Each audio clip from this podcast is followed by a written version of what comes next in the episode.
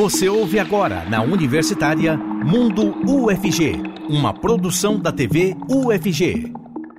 Olá pessoal, mais uma semana começando e hoje nós vamos falar sobre a vacinação animal. Nossos especialistas vão te orientar como deve ser feita a imunização de animais de pequeno e grande porte. Então fique com a gente porque o Mundo UFG já está no ar.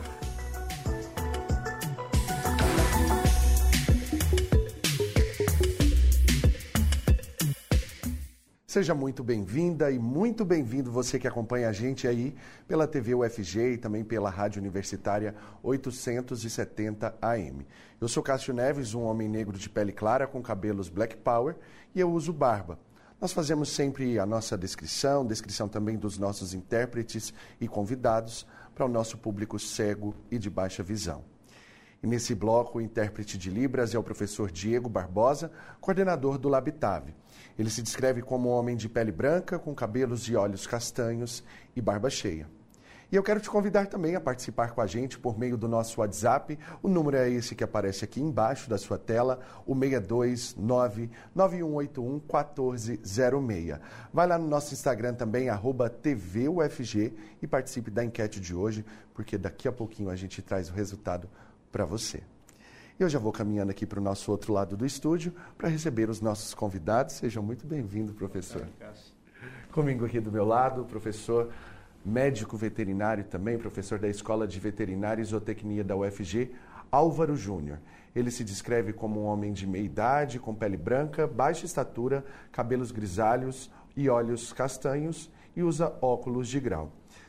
Seja muito bem-vindo, então, para a gente bater esse nosso bate-papo aqui, né? Falar sobre essa questão tão importante. Enquanto isso, agora então a gente já recebe também o nosso outro convidado, que a nossa outra convidada, que é a médica veterinária e secretária-geral do Conselho Regional de Medicina Veterinária do Estado de Goiás, Ingrid Ataide.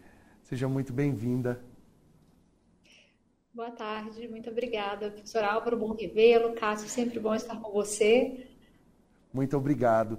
A senhora é sempre bem-vinda aqui também, justamente porque toda vez que vem traz muitas informações, deixa o nosso público sempre mais bem informado. Muito obrigado. E ela se descreve como uma mulher de estatura mediana, com pele clara, cabelos pintados de loiros e olhos castanhos.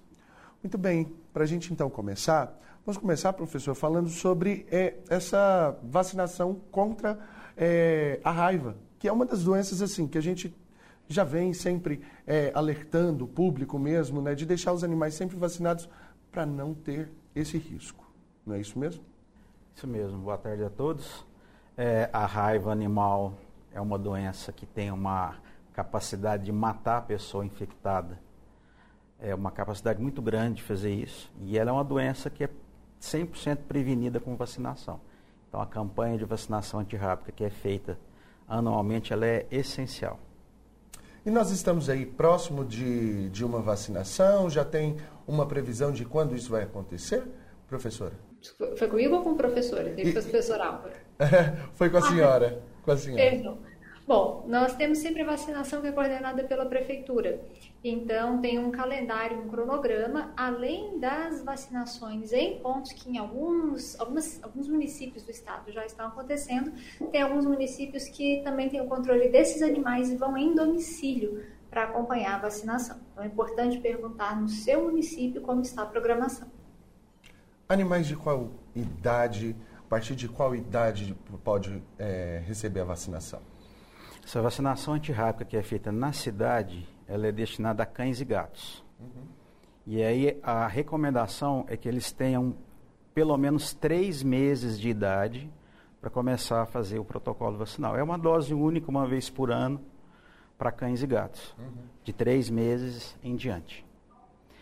Tá? Assim, só uma particularidade, se me permite, na zona rural do estado de Goiás, a vacinação antirrábica contra, contra bovinos ela é fundamental para a proteção dos animais e dos fazendeiros. Nesse caso, é, é diferente. O, o, próprio fazendeiro é que paga por essa, por essa vacina. Exatamente. Nós temos dois meses do ano em que a vacina antirrábica é, é aplicada nos bovinos, uhum. nos meses de maio e novembro. Então, o produtor rural ele tem uma, uma, na verdade, uma obrigatoriedade, porque a raiva na zona rural é transmitida pelo morcego. É uma estratégia para evitar que tenhamos uma doença de alto risco de causar morte para os animais e para os seres humanos circulando na região rural de Goiás. E todas as áreas de Goiás que praticam a vacinação antirrábica dos bovinos, não temos mais registros de novos casos. Ingrid, agora de que maneira que isso é controlado pela divisão de, eh, eh, de epidemiologia? Bom, o Centro de Vigilância e Zoonoses precisa fazer o controle se houver casos de, de raiva diagnosticados nos animais, deve ser notificado e aí é feita uma ação naquela região, né, uma ação emergencial.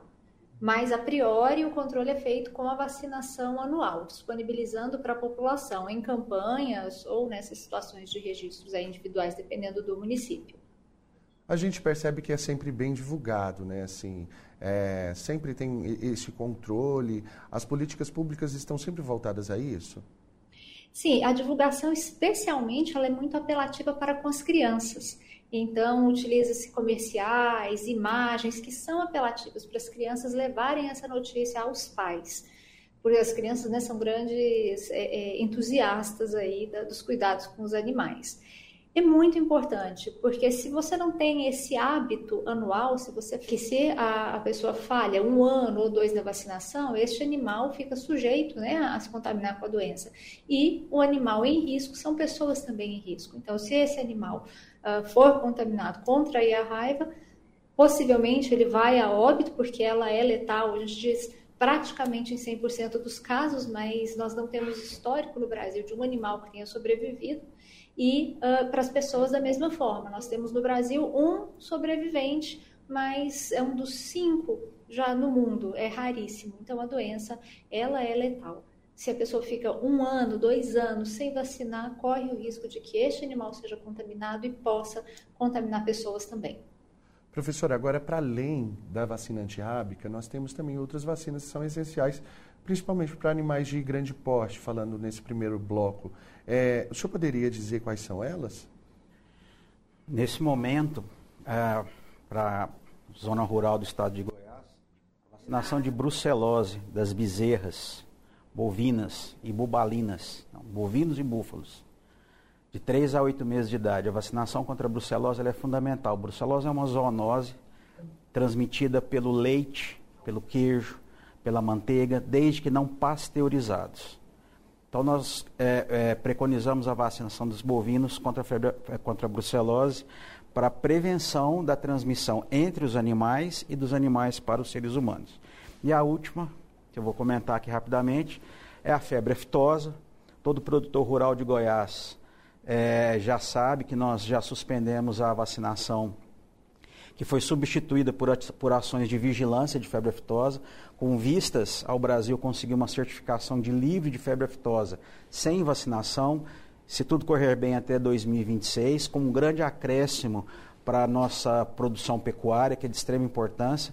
Então, eu diria para você que essas duas vacinas, mais a vacina da raiva, para o rebanho bovino do estado de Goiás, que é o segundo do Brasil, é de extrema relevância. A febre aftosa já foi é, suspendida, não precisamos é, retomar a sua aplicação. Esperamos nunca precisar retomar a aplicação de febre aftosa, é, mas esse é o cenário para grandes animais que nós temos no nosso estado, que tem trabalhado arduamente, feito assim, ações de extrema competência para controlar essas doenças no estado. Essa é a importância, né, secretária, de da gente ter é, esse controle epidemiológico, toda essa questão de, de realmente é, observar como que está esse cenário, porque diante de uma condição como essa, foi possível suspender a obrigatoriedade dessa vacinação é, da, da, febre aftosa, o que acaba diminuindo também custos para o pro, produtor rural, né? Sim, essa é uma grande felicidade, poder diminuir um custo, poder suspender a vacinação, porque o, o controle da, da agrodefesa, órgão de defesa sanitária, foi muito bem sucedido, o trabalho deles é excelente. Os pesquisadores, a, a Universidade Federal sempre uma grande parceira, mas além disso, é muito importante que esses, esse controle exista, que esses dados existam para se antever situações de risco e se tomar decisões conhecendo a epidemiologia, né? A gente poder prever aí um pouquinho esse futuro, esse horizonte epidemiológico. Então, caso algum problema esteja por ocorrer, a gente já tem esses dados, já tem como agir rapidamente.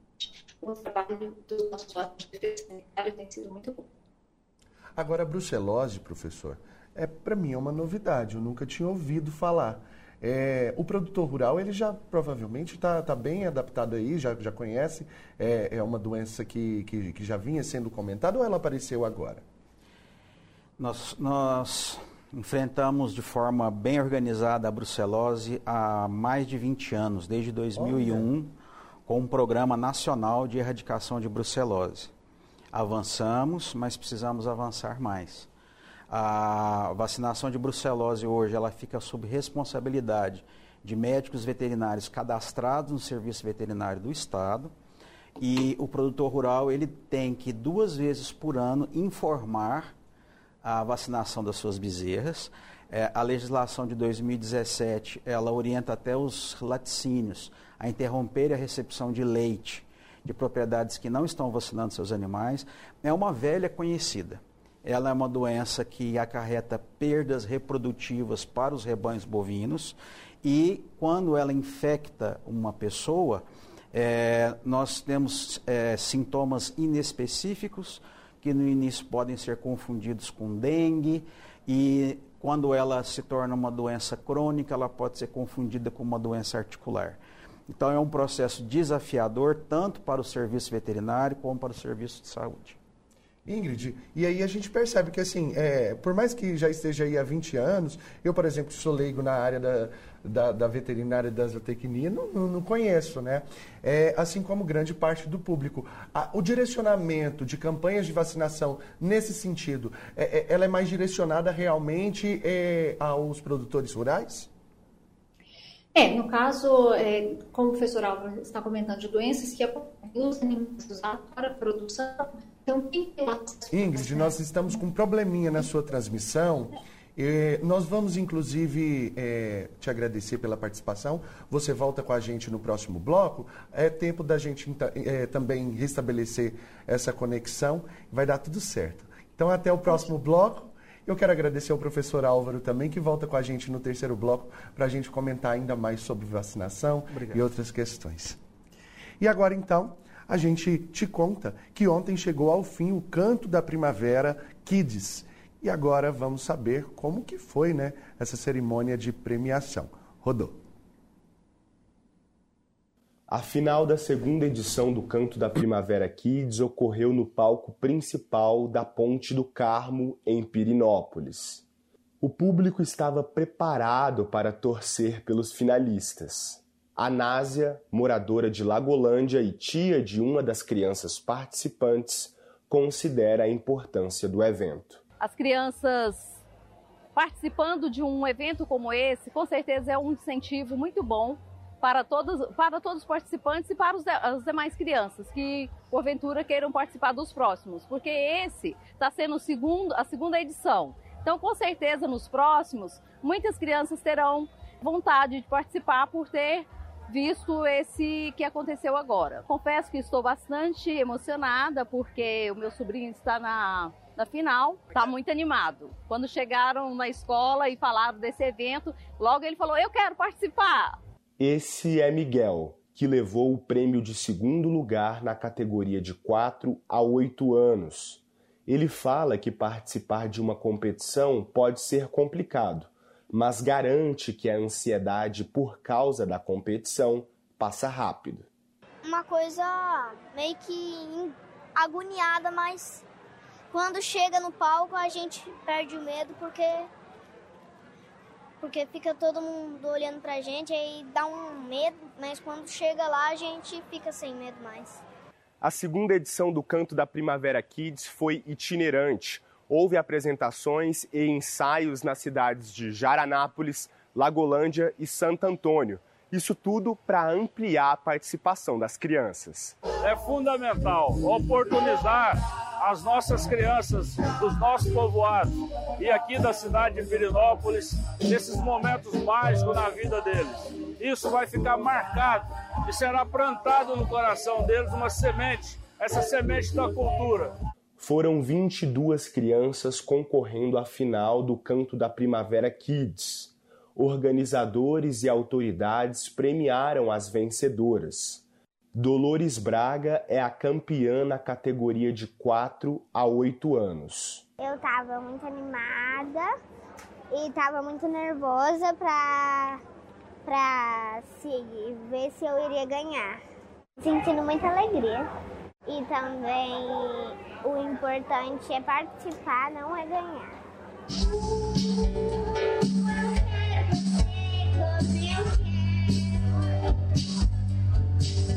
Já Clara Luz conquistou o primeiro lugar da categoria de 9 a 14 anos. O sentimento de ganhar em primeiro lugar é muito bom. É, sentir orgulhosa que eu cantei aqui, dei conta de cantar e ainda ganhei em primeiro lugar. Foi muito bom participar, participar das oficinas e aquele, daquelas pessoas diferentes pra gente conhecer. Na hora que eu vi esse palco enorme, eu senti tão feliz que eu entrei, eu fiquei muito orgulhosa. Ah,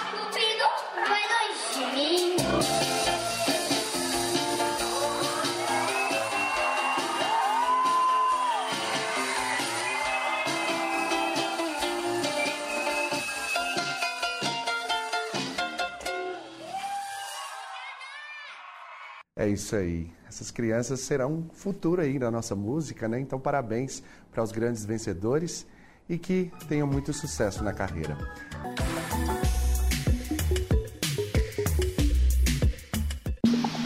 Estamos apresentando Mundo UFG, na Universitária.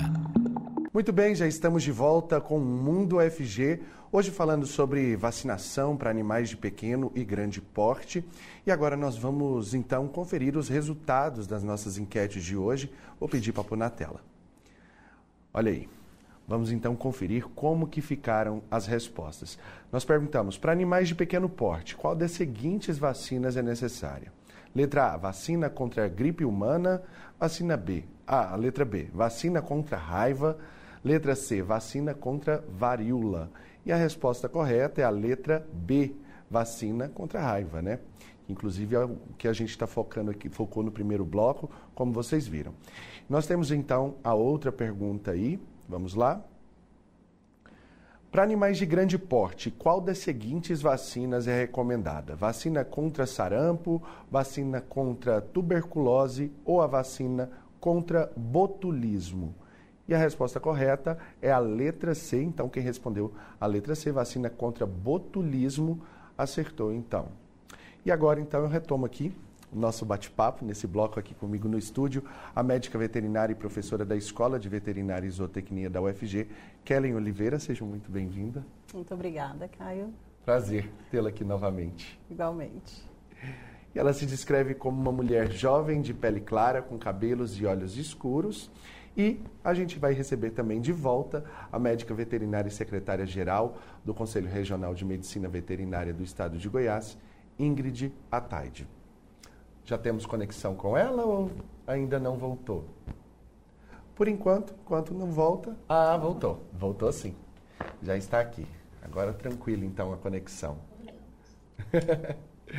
e aí, professora Kelly, para os animais de pequeno porte, realmente a vacina antirrábica, como a gente comentava aqui no primeiro bloco, é aquela principal, né? Uma que a gente vê, assim, de fato, é, com, com campanhas, é, campanhas bem, bem é, focadas mesmo nesse, nesse sentido, mas os animaizinhos também precisam de outras vacinações, né? Isso. É, dentro do rol de vacinações, para cães e gatos, nós temos aquelas vacinações que são indicadas para quando eles são filhotes, uhum. né? Que a gente chama de período de imunização, que é a fase que eles são chamados de pediátricos. Então, essas vacinas, por exemplo, para cão, a gente tem as vacinas chamadas de múltiplas. Então, dentro dessas vacinas múltiplas, nós temos aí vacina, dentro delas, nós temos cepas contra parvovirose, sinomose, que são doenças né, que podem levar esse animal à, à morte, ao óbito. E para gatos também, né? É, muitos tutores de gatos né, terminam pegando os gatinhos, mas eles não sabem que os gatinhos também devem ser vacinados logo aos seus 60 dias de vida.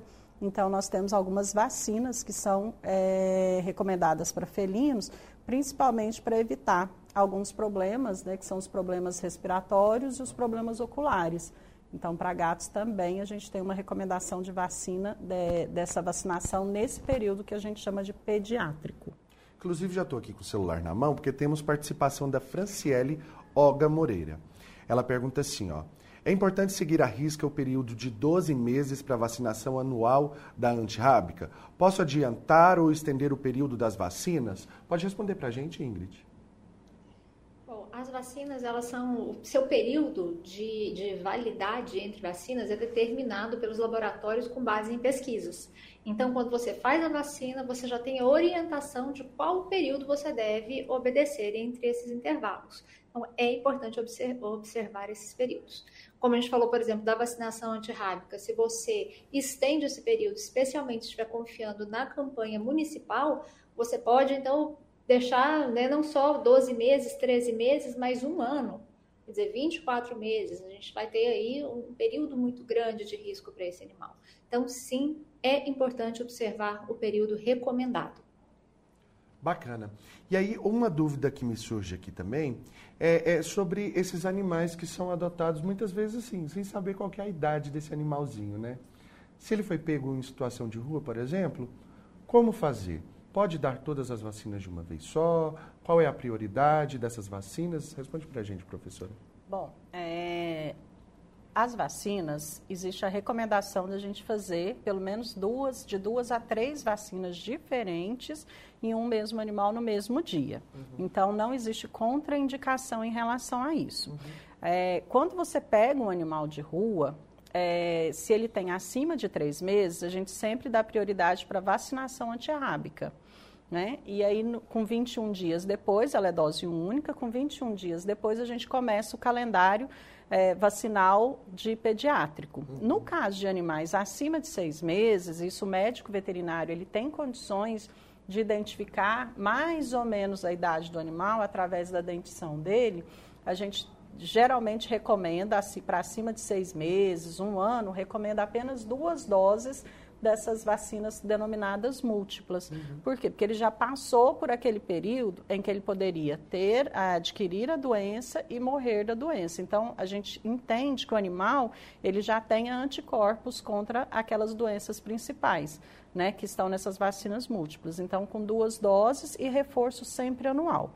Então, mesmo o animalzinho recebendo quatro doses, ou peguei um animal mais adulto, recebeu as duas doses, o que vai terminar, né, é, determinar se ele está definitivamente é, protegido contra a doença é o reforço anual. Então, muitas vezes o tutor também esquece disso. Ah, ele fez as quatro doses iniciais, daqui a três anos eu vou num veterinário e aí a gente pergunta, ah, fez a dose de reforço anual? Não, não fiz, só fiz aquelas de filhote mesmo. Então é sempre importante refazer essas, essas doses que ele fez na fase de filhote no reforço anual.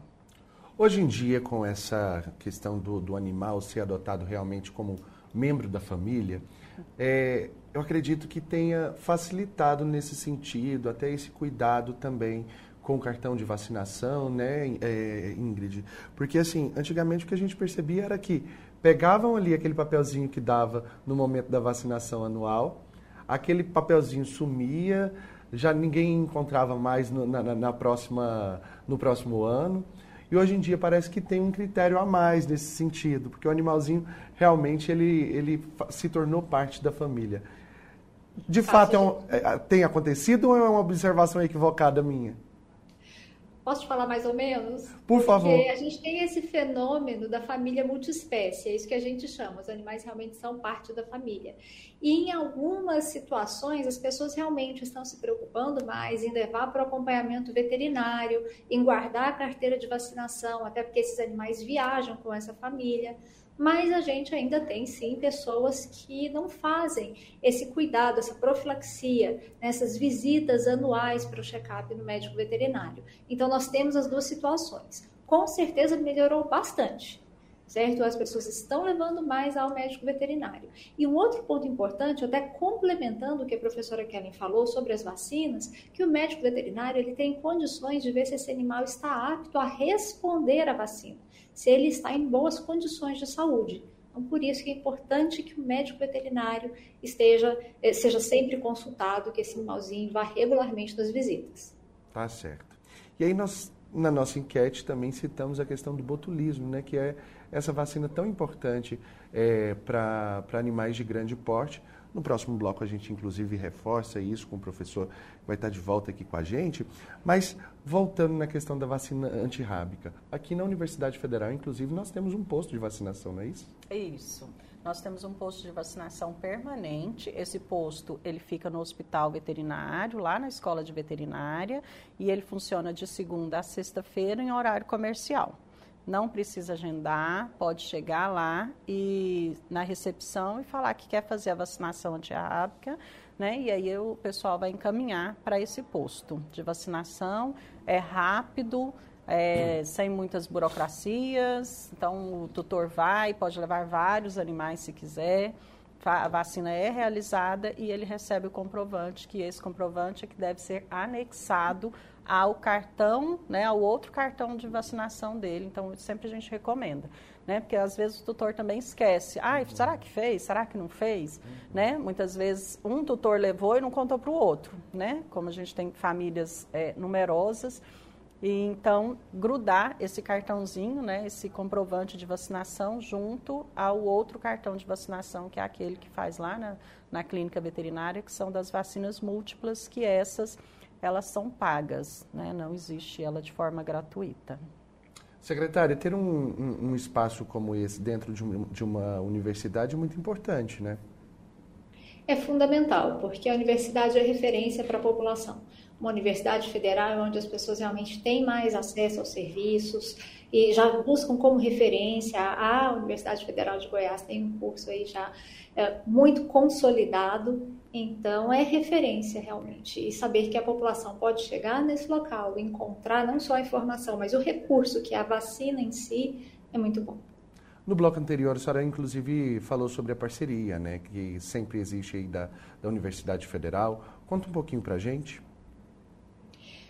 Bom, uh, como egressa também da Universidade Federal, a gente é até suspeito, né? Nós aprendemos, eu e Kelly fomos a mesma turma, inclusive. Ah, que bacana. Minha colega, olha só. É, nós já, já vivemos essa situação de esclarecimento e de referência para a população. E não só a universidade participa com as pesquisas, então desenvolvendo, compreendendo aqueles dados, como a gente falou, mas com a extensão, que é entregar a população os serviços Tivemos mais um probleminha na conexão, Ingrid, mas aí, enquanto reestabelece aí, a professora Kelly, inclusive, pode é, complementar. A, a, pesquisa é fundamental, né? A extensão também, porque justamente esse processo de, de gerar pra, é, tanto um, uma extensão para o aluno, mas também devolver um pouquinho para a sociedade, né? Em, em, termos de serviço. Isso. É, da pesquisa, né?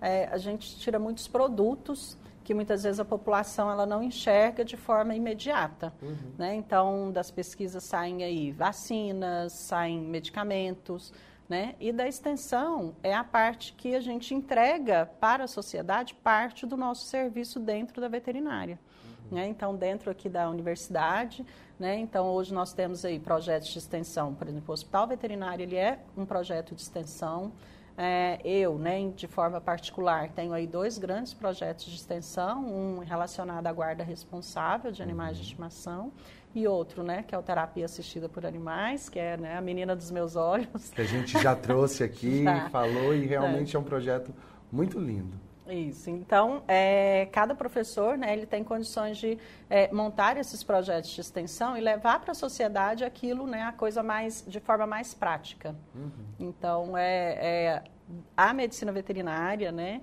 é, junto com o Conselho Regional de Medicina Veterinária também, né, estão sempre trabalhando aí em conjunto para levar isso, né, o que, que o médico veterinário pode fazer, já que nós somos inseridos no papel né, chamado de saúde única. Correto. E aí eu quero só tirar uma dúvida aqui com minha técnica. Quando é, falha ali o, o vídeo, o, o, público de casa está conseguindo, então, compreender certinho. É só porque aqui no, no estúdio, talvez, às vezes a gente não está escutando o áudio, o retorno, quando falha a internet. Só para certificar, então me dê um retorno aqui. O áudio está tranquilo na hora que na hora que a professora fala? E a Ingrid também. Então, tranquilo, ótimo. É só porque eu já cortei a senhora duas vezes pelo sinal aqui que estava falho para mim. Às vezes eu não compreendi o que a senhora fala, mas para o público que está em casa está compreendendo tudo certinho. Então tá ótimo. O importante é quem está aqui realmente ligado com a gente, né? E aí, Ingrid, é, essa parceria, de fato, ela tem acontecido. É, é, é uma busca sempre, né, de, de estar conectado com a, com a universidade, que aí, como a professora Kelly estava aqui realmente complementando para a gente, existe essa troca, né? Sim, é quando a gente consegue devolver à, à população o retorno pelos seus investimentos e pela sua confiança mesmo em nós. Então, o Conselho é um órgão consultivo para a sociedade, nós estamos abertos para fornecer informações, mas é um órgão consultivo para informações. Essas ações extensionistas, nós precisamos de braços e um dos braços com que a gente sempre conta é a Universidade Federal. Outras universidades também participam bastante, mas realmente a, a Universidade Federal de Goiás é, é, a parceria mais antiga que nós temos né, no nosso estado e sempre entregando muito à população. Que bom. Agora, ultimamente, nós tivemos também uma preocupação muito grande é, a respeito da, da contaminação pelo, pela, pelos carrapatos, né?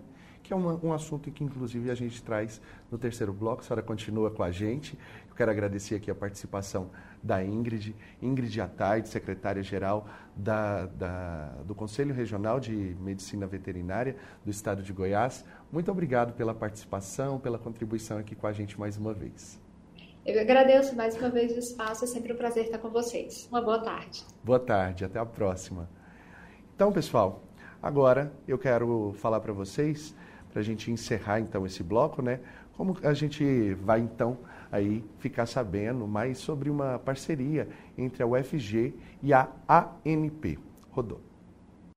Você sabia que a UFG monitora a qualidade dos combustíveis?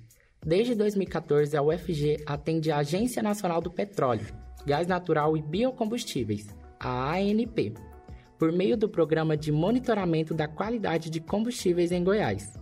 Além da ANP, o programa atende também postos revendedores, distribuidores e usinas, analisando a qualidade de gasolina, etanol, óleo diesel, querosene de aviação, bioquerosene de aviação, lubrificantes fósseis e biolubrificantes. O serviço é feito no LAMES, o Laboratório de Métodos de Extração e Separação da UFG, e garante que toda a sociedade utilize combustíveis e lubrificantes de qualidade adequada. Mais informações no site lames.química.ufg.br ou pelo telefone 3521 1221.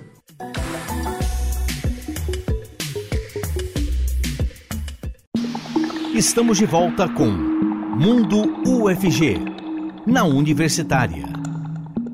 Muito bem, já estamos de volta com o Mundo UFG, hoje falando sobre a imunização né, para animais de pequeno e grande portes. E nesse bloco, o intérprete de Libras é Weber Flávio, integrante do Labitave. Ele se descreve como um homem branco, com olhos castanhos escuros, poucos cabelos e barba cheia. Nesse último bloco, eu volto aqui com a professora Kellen Oliveira e com o professor Álvaro Júnior, médicos veterinários e professores da Escola de Veterinária e Zootecnia da UFG. Muito bem, professor. Então, a gente fez a, a enquete, falamos sobre a vacina é, destinada, né, a principal vacina aí destinada para os animais de grande porte, mas o que, que é realmente o botulismo?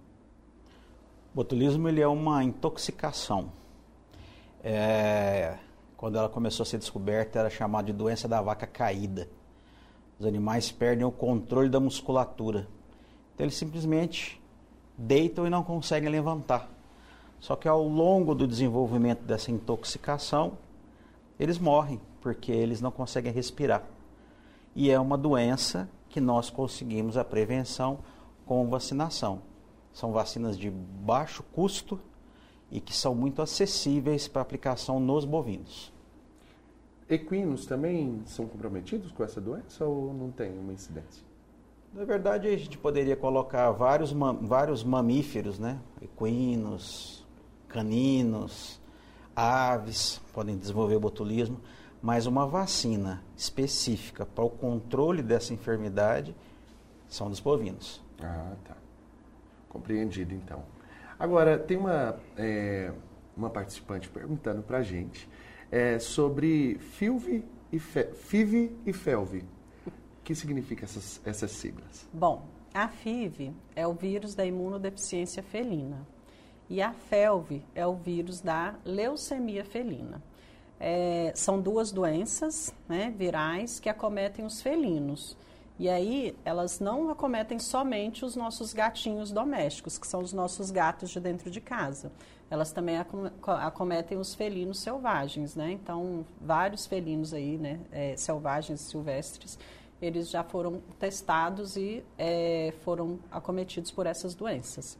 No geral, as duas doenças, né, tanto a FIV quanto a FELV, é, elas matam o animal porém é, ela não morre da doença em si, ela morre de consequências. Então, infecções, né? Baixa imunidade, ele está suscetível a infecções bacterianas, fúngicas é, e principalmente o desenvolvimento de tumores. A FIV seria mais ou menos como a AIDS Isso, do animal? É, a gente até chama né, de AIDS felina, né, uhum. que é o vírus da imunodeficiência. Então, baixa a imunidade do animal e que não tem assim nenhuma chance de comprometimento do ser humano. A gente precisa deixar isso bem claro. Isso, precisamos deixar isso, isso, claro, né? Até eu evito usar esse termo AIDS porque as pessoas logo se, se é, remetem ao ser humano. Uhum. Mas, na verdade, são doenças que acontecem em felinos, né? independente de ser domésticos ou não, ela pode acometer isso, ela comete felinos. E a, a, a transmissão, ela é é, tem várias vias. Pode ser da mãe para o filhote, né? então de outros gatos também, de convivência. Acontece principalmente em gatos de rua, gatos errantes. Então, a nossa recomendação hoje para felinos, né, a gente tem uma campanha muito grande, uma campanha internacional que chama Miou Testou. Então, é, clínicas veterinárias, consultórios veterinários têm como fazer o teste de triagem dessas doenças. Então, é um teste rápido, né, que a gente chama de SNAP, contra FIV e FeLV. Então, o veterinário coleta o sangue do animal, é, pode ser feito tanto no sangue total quanto no soro, uhum. e ele faz o teste em 20 minutos, ele dá o resultado. Né? Então, mas lembrando, é um teste de triagem. Então, se ele der positivo, ele é positivo. Se ele der negativo, ele pode ser positivo. Uhum. Então, vai depender muito do estágio, né, da, da virulência que o animal está no momento do teste. Então, se é um animal de rua, a gente sempre pede para o tutor testar pelo menos de, é, duas vezes, né, com intervalo aí de 60 dias. E aí, professor Álvaro, nesse sentido, realmente não existe política pública. É o dono mesmo desse animal que precisa ter esse cuidado. É. A vacina, para você ter uma, uma ideia, o público ter uma ideia a, da relevância da vacina antirrábica. Dada a magnitude né, da gravidade do vírus da raiva para matar um cão, um gato, um ser humano, ela é a única vacina animal incluída nos programas de vacinação do SUS. Então, a, a políticas públicas de saúde para processos de vacinação, elas, elas acabam abordando doenças que têm impacto negativo para a sociedade, com uma facilidade de transmissão entre as populações. E como o cão e o gato estão dentro de casa, eles são indivíduos em que nós temos que cuidar da saúde deles, porque cuidando da saúde deles, nós estamos cuidando da saúde do ser humano. Sem dúvida, né? Você está ali dentro de casa, se a gente escolheu ter esse animalzinho de pé, ali perto da gente, é uma responsabilidade de fato a gente dar aquilo que ele merece, né? Que é a saúde, esse cuidado diário mesmo. E aí essa pergunta, essas perguntas que eu fiz sobre a FIV e a FELV foram feitas pela Patrícia Martins. Quero mandar um abraço para ela, que sempre participa aqui com a gente, continuem participando, inclusive. Um abraço para você, Patrícia. E nesse sentido, então, é, outros cuidados que a gente precisa ter, e até eu abordei é, no bloco anterior, já que a gente falaria sobre isso também, é a questão da, da, das doenças que são transmitidas por meio do carrapato, né? É um outro cuidado que a gente também precisa ter com esses animais.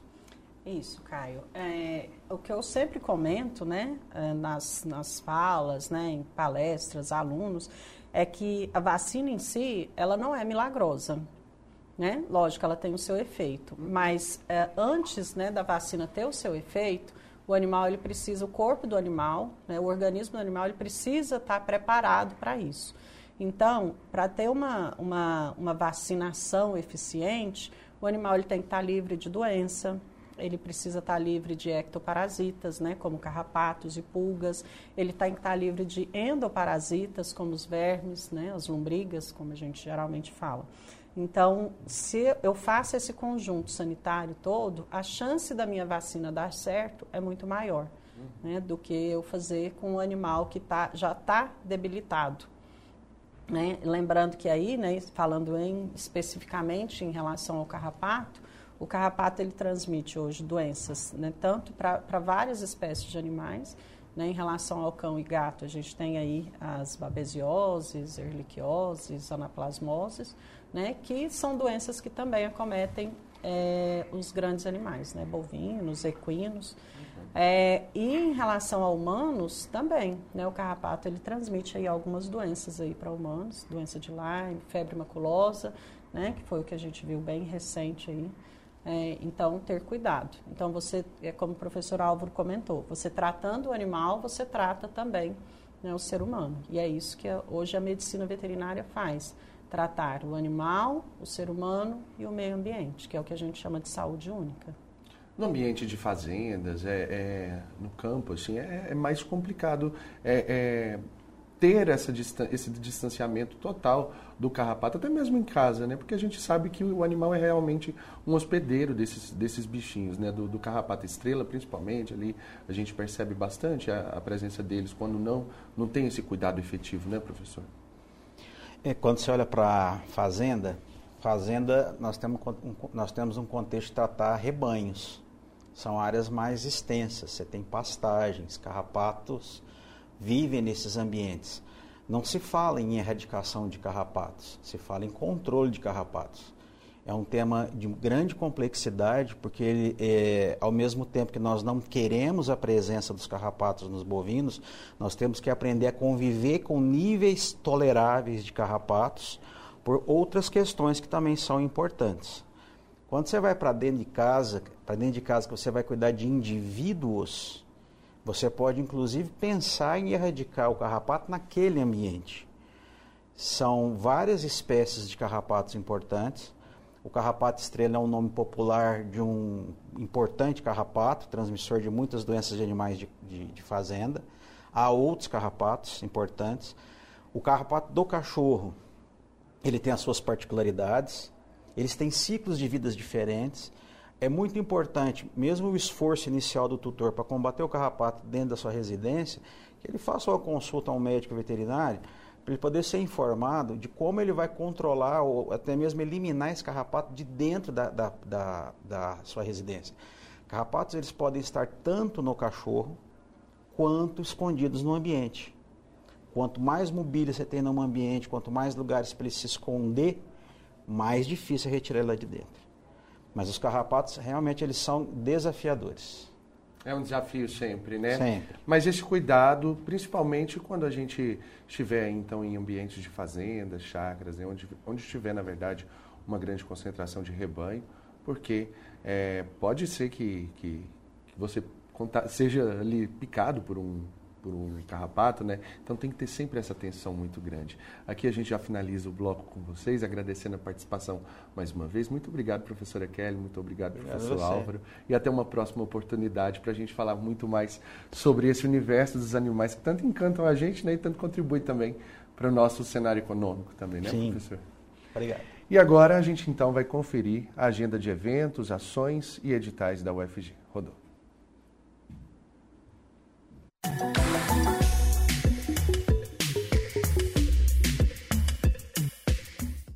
Olá para você que está nos acompanhando aqui no Mundo UFG. Meu nome é Isabela Lima e eu peço licença para fazer a minha autodescrição. Eu sou uma jovem mulher branca de cabelos castanhos cacheados na altura dos meus ombros. E eu estou em um corredor de um prédio aqui da UFG que tem ao fundo uma janela de vidro onde é possível ver algumas árvores. E agora sim começa mais uma agenda UFG, cheia de dicas de eventos, cursos, palestras e muito mais especialmente para você que nos acompanha. E no dia 29 de setembro vai ocorrer a terceira edição do colóquio Ensino de Ciências e Relações Étnico-Raciais Políticas de Ações Afirmativas. Você encontra todas as informações no perfil do Instagram, arroba LPEQI, underline, underline, NTA. E nesse ano, o Compex, o maior evento acadêmico aqui da UFG, chega à sua vigésima edição. O evento vai ser realizado entre os dias 22 a 24 de novembro. E se você deseja participar e acompanhar toda a programação, é preciso fazer a sua inscrição pelo site 20compex.plateia.ufg.br. O evento oferece certificado de participação então não perde tempo, corre lá no site, faça sua inscrição. E eu termino a agenda de hoje com uma oportunidade para você que é da área da psicologia. A UFG realiza esse ano mais um congresso de psicologia. E se você tem interesse em participar e quer saber mais sobre esse evento, ele vai ocorrer entre os dias 8, 9 e 10 de novembro. Então já anota aí na sua agenda, vai lá, faça sua inscrição. E mais informações você encontra no Instagram deles. Anota aí, arroba Congresso PSI-UFG. E a agenda de hoje está no fim, mas não fica triste não. Se você não conseguiu anotar algum site ou quer rever alguma dica, tudo fica salvo no nosso YouTube, TV UFG. Eu me despeço aqui, até uma próxima!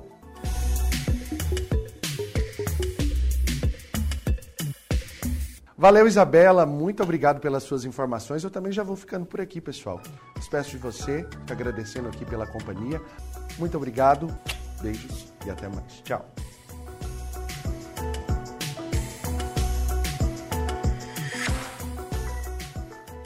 Você ouviu na Universitária Mundo UFG, uma produção da TV UFG.